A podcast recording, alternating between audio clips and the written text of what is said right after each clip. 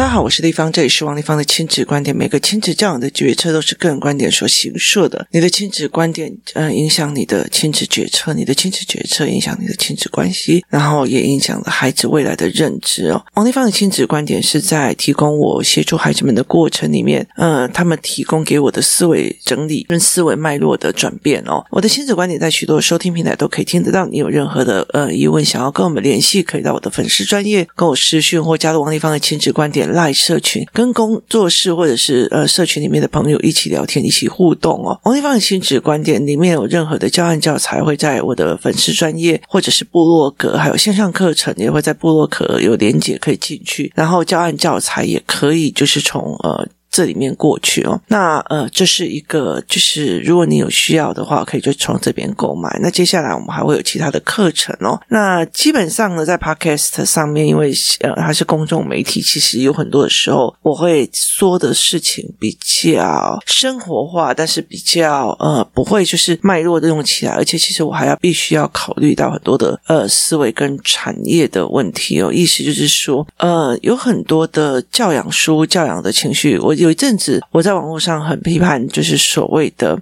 呃童书里面都在写情绪的这个部分哦，因为我觉得这个东西真的是让我觉得太夸张哦。那那个时候，后来我还被出版社的人警告。可是我后来其实，其实我的孩子，我的女儿哦，现在高一了。那其实，在那个时段里面出来的妈妈，哪一个不认真？每一个都是教案教材呀，什么有的没有。然后同理呀，然后那时候的亲子专家又特别多，教你要同理，教你要怎。怎么说？教你要怎样？这一群妈妈到最后呢？我只要这样讲，他们加入了我的粉丝专业很多的人，可是事实上，他们最近常常一天到晚都在讲说，嗯，又有几个小孩呀，就是想不开呀，又有几个小孩想不开。你说这些小孩其实不 OK 吗？或者是他妈妈不认真吗？不是，我觉得有很多时候是想错了方法，做错了决策，而且媒体包括呃教养书，然后包括书籍，包括绘本，包括小孩们正在读的书籍，都是有状况的。可是。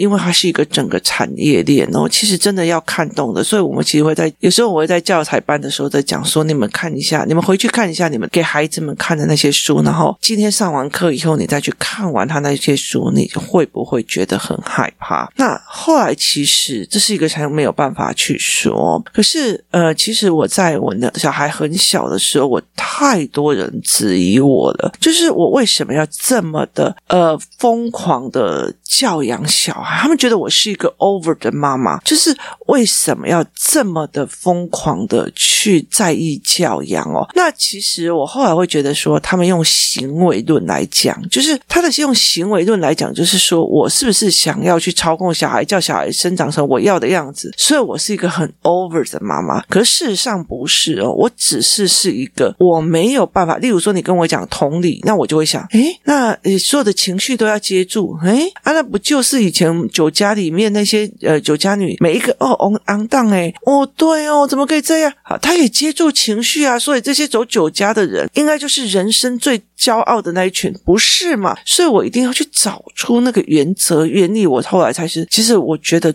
到最后，我越挖越觉得害怕，越觉得毛，而越来越不敢讲太多。就是很多的时候，很多人问我说：“为什么你 Podcast 可以讲那么多？”我说：“讲多不是问题，是哪些事情不能讲、不需要讲、不敢讲才是个问题哦。太多陷阱。”跟痛苦了，所以后来我觉得这是一件还好，我自己有把它弄清楚的这件事情。所以其实我不走同理的那一块，我不走很多的事情，我把事情弄起来，我做了非常多的教案的一个很大的原因，是因为我去建立孩子的思维模式，就是孩子的思考跟孩子的思维逻辑这一块怎么去做，所以我去。走的是他的想法，而不是他应该怎么做的行为哦。那呃，其实像我的女儿高一了，她每天早上起来会做一个所谓的商业导图的思维训练，那她会自己自己做，然后其实她基本上已经超过一百多天，然后他跟我说他其实很喜欢，为什么？因为那个思维是有脉络的，会打通你的脑袋的任督二脉的，然后他会用这样子的思维在看，然后我就跟他讲说，哦，这样很不错啊，我就会讲说，哎，这样很不错啊，很有趣啊，好。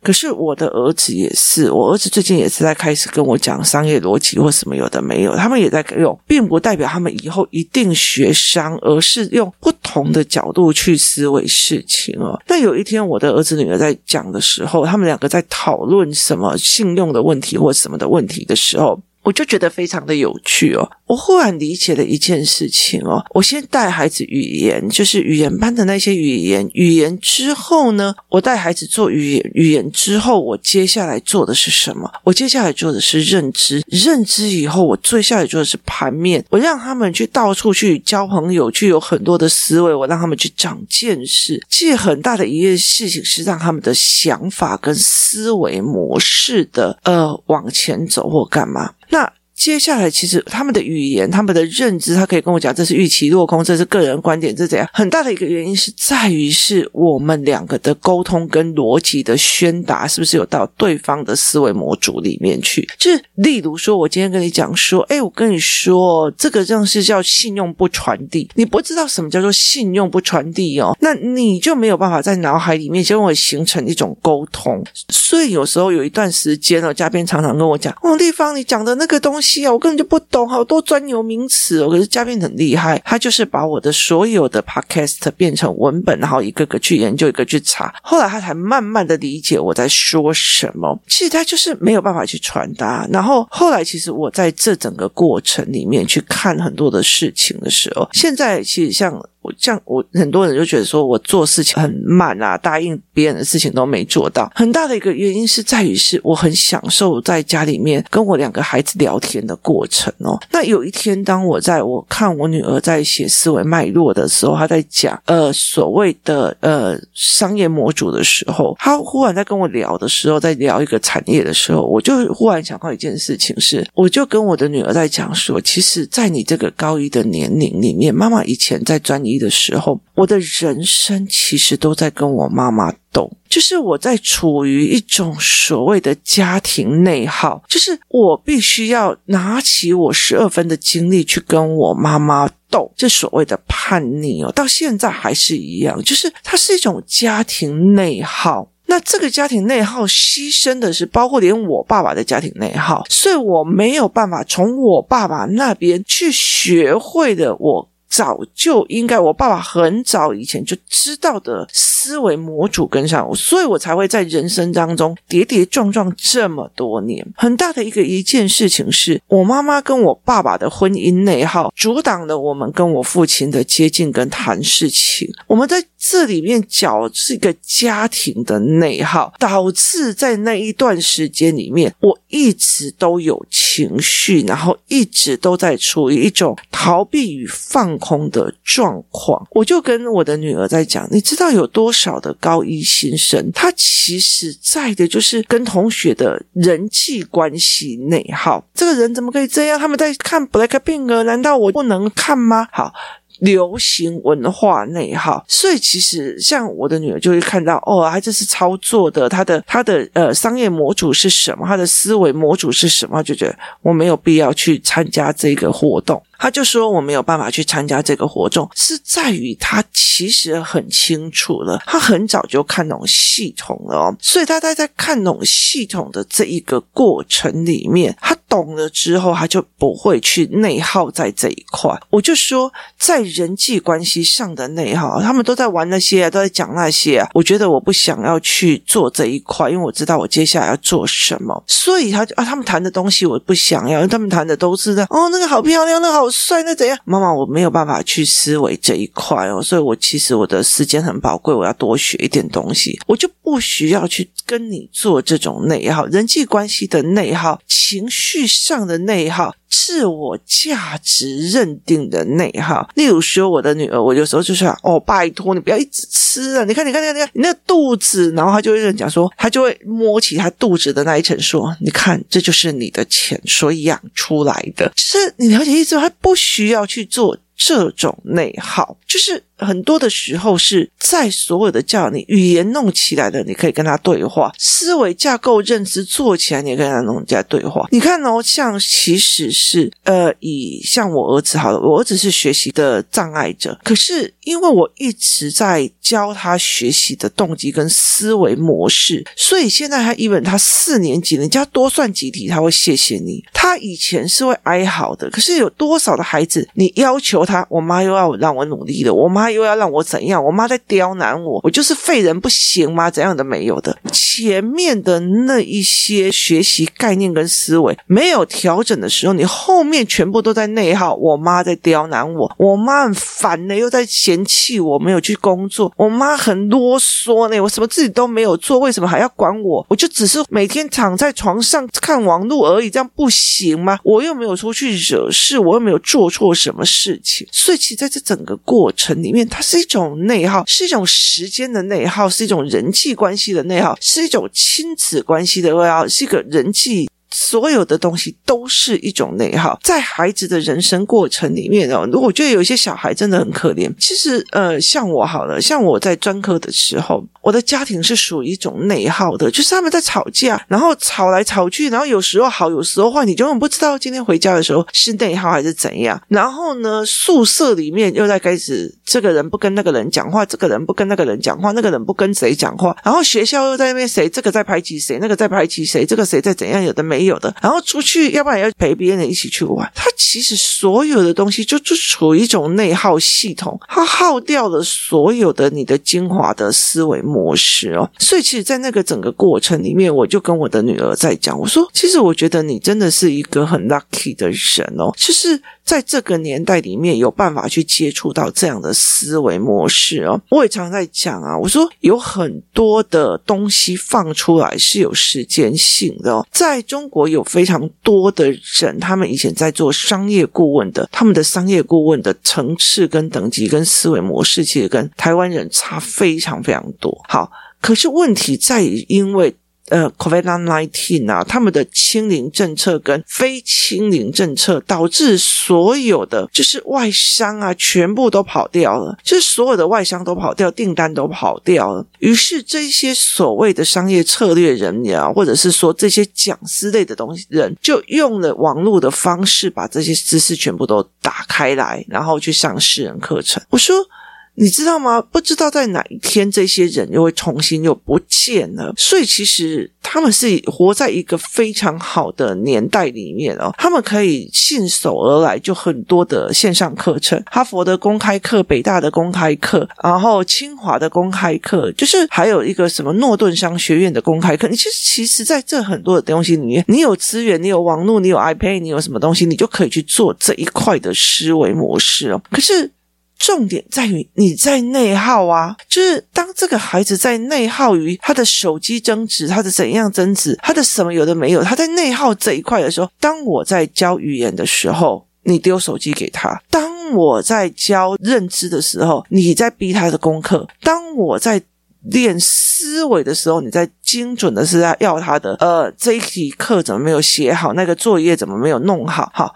这样子过好之后，你接下来一定是处于反抗期的内耗，所以其实。我其实为了不要这个内耗，我们前面做的很多，不管是语言、游戏、短体，看人的角度是行为论的还是思维角度论的？读书的时候是标准答案式的还是思维引导跟推论式的？这对我来讲是完全不一样的东西。所以，其实我付了这么多的事情，其实是在于是接下来我不需要去做这一块的内耗。要不然，其实在国小四年级的时候，你就可以清楚的知道说，你的孩他到底是乖乖跟好成绩是在于是什么？所以有很多的人在跟我讲说：“哎呀，小孩的高中呢，我要他读什么都不可能，他根本就不听大人的。”其实这才是一个很哀伤的一件事情，你知道吗？他不听大人的是看不起大人的能力吗？还是大人的本身能力就没有在增长？还是呃，大人觉得我是对的，我想要控制他？还是呃，他并不是一个对话思维？当我觉得这个东西很好的时候，我有没有办法去跟你讲这一件事是非常非常重要的一件事情哦，所以我就会觉得说，诶这这件事情是让我觉得非常有趣，怎么去看这件事哦？所以。怎么去跟孩子聊或干嘛的时候，其实我常常在讲一件事情哦。当我的孩子在学这个，他虽然没有说功课是什么怎么第一第一女中、第二女中、第三女中的，可是事实上我们其实已经在走另外一个跑道在跑了哦。其实没有说什么哎功课第几名第几名了，我们已经在走另外一个思维跑道了哦。所以在这个思维跑道，我希望他们是未来是走到哪里都可以用一辈子的，而并不是一定要进去。继续大学或进去哪里去做，所以我们已经在走不同的跑道了。然后其实没有必要去跟别人比，或者是一定要某一个答案哦。所以其实这是一个让我觉得超有趣的一件事情哦。你怎么去思维孩子？孩子以后要不要跟你内耗？当我觉得我今天我什么都是对的，小孩就是要听我的，谁叫你怎样怎样？你看你做任何一件事情，我都看不下去。其实就是一种控制欲。当这个控制欲一定会。得到的一种反控制欲，反控制欲之后，当你们亲子之间、夫妻之间，光这件事情去内耗就好了。所以那时候我在谈恋爱的时候，我后来就觉得，我光看查理琴，我什么事情都别做了，很烦呢、就是。我会觉得很烦、很啰嗦，你知道吗？干嘛要这样哦？所以这是一件非常呃有趣的事情哦。所以呃，前阵子有一个人他在讲一件事情哦，他就想说呃，他的小孩送出去国外去读书，然后结果到最后他一眼巴巴的去找小孩，小孩已经有自己的生活圈，想要自己去玩，自己去干嘛，然后父母就觉得呃，小孩很现实。可是你人生所有的教养的目的不是要让他单飞吗？是让他跟很多人。都可以学习到东西吗？为什么一定要跟父母绑在一起呢？这才是让我觉得是一件很有趣的思考模式哦。所以在很多的概念里面，我常常会在讲这件事情是。如果我想要控制他，我想要这个小孩永远都锁在我身边，他依照我的方式读到我要的学校，读到我要的干嘛的时候，他就有一个很强的控制欲，而且他所有都用行为，就你怎么有这个行为，你怎么有那个行为，你怎么有这个行为？好，例如说我其实跟小孩讲，哦，你怎么在划手机？然后他就会拿给我看，妈妈，你看，我们老师把它写在那边，然后我们去做教案，说把它拍下来，然后我回来就可以补笔记。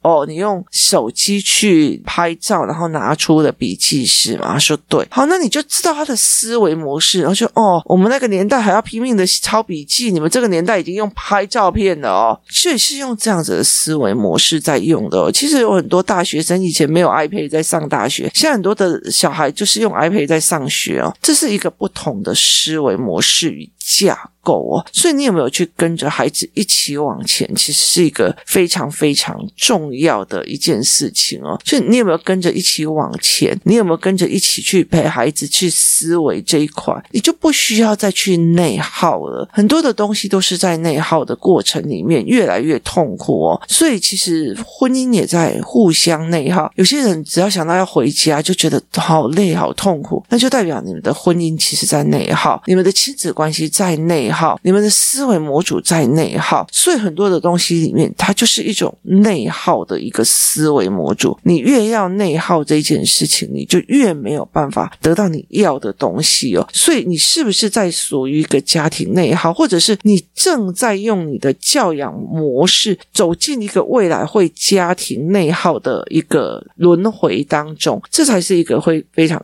了解一件事情哦。现在我就觉得每天哦，我就跟我的就是我的朋友讲说，我女儿读书读累了，妈妈抱抱一下。然后我儿子多写了一页的很厉害，觉得自己很厉害，妈妈抱抱一下。我就说那么还好，生两个孩子，或者生十个孩子，我躺在那边光抱抱我就时间都够了。所以其实对他们来讲，他就是一个，其实就是一个感情。我觉得我累了，我需要有人安慰了，我就抱一下，我就要抱一下。我就跟我的女儿讲说，你如果再这样跟我抱下去，你这样的一辈子不用交男朋友了，就是你不会想要去外求那个拥抱与安慰哦。所以其实这个东西其实有趣的，可是事实上在往来看一件事情。是他真的不需要在这个家庭里面去耗损他的能量，耗损他的思维，耗损他的斗争。他甚至会觉得，我妈在看的东西就是一个非常好，我也要看，我也要学。然后呢，弟弟他才小学四年级，他就跟我讲说，我要学姐姐那一个，我想要去看什么叫做流量，我想要去看什么叫做商业模组，我想要去看什么东西。他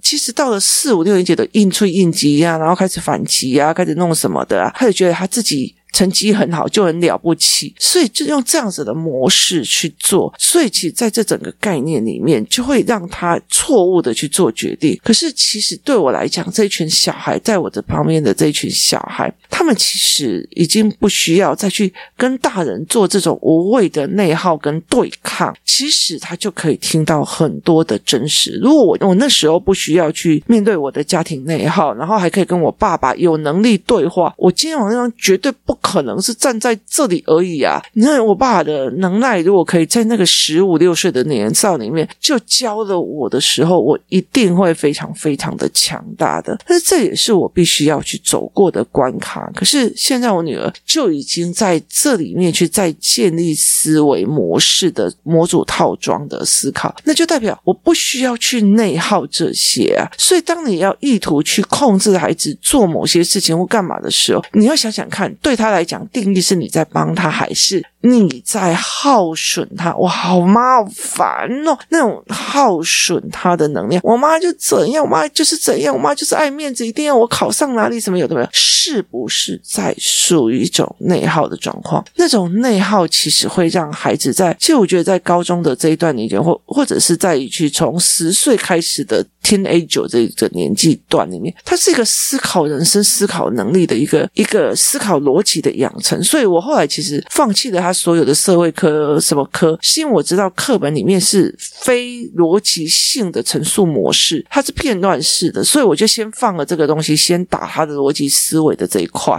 就是所谓的思维模式这一块。可是。你知道吗？如果这个时候我的小孩再也听不进去我在说什么的时候，其实他就把他最美好、最容易建立思维模式跟逻辑的这一块的能力的最佳黄金点送给了放在一个因为情绪在内耗，因为在。呃，人际关系内耗，在外貌焦虑内耗，在所有东西内耗的过程里面，这其实是一个非常非常可怕的一件事情。那他也非常非常的不值得，尤其是在这个过程里面，如果前面预期落空啊，每一个人的思维都是不一样，都没有，他就会信以为真。对，你们这些人都是在看不起我，你们这些人都在讲我，你们这些人都在做什么，而导致了这一个人完全没有办法正确的。的思维跟判断，其实他容易变成了一个精神状况的出现，所以才会有非常非常多的孩子，他认为全世界看不起他，他认为觉得人生没意义，都没有在思考人生，因为他们看不懂人生。其实说句真的很值得，你的孩子那时候去看到别人的观点跟他不一样，上学的时候是上对下，然后呢，安亲班的时候也是上对下，写完作业就好了，他怎么有语言能力、思维能力、游戏团体去让他看？哇，原来。A 会这样想，B 会这样想，C 会这样子想。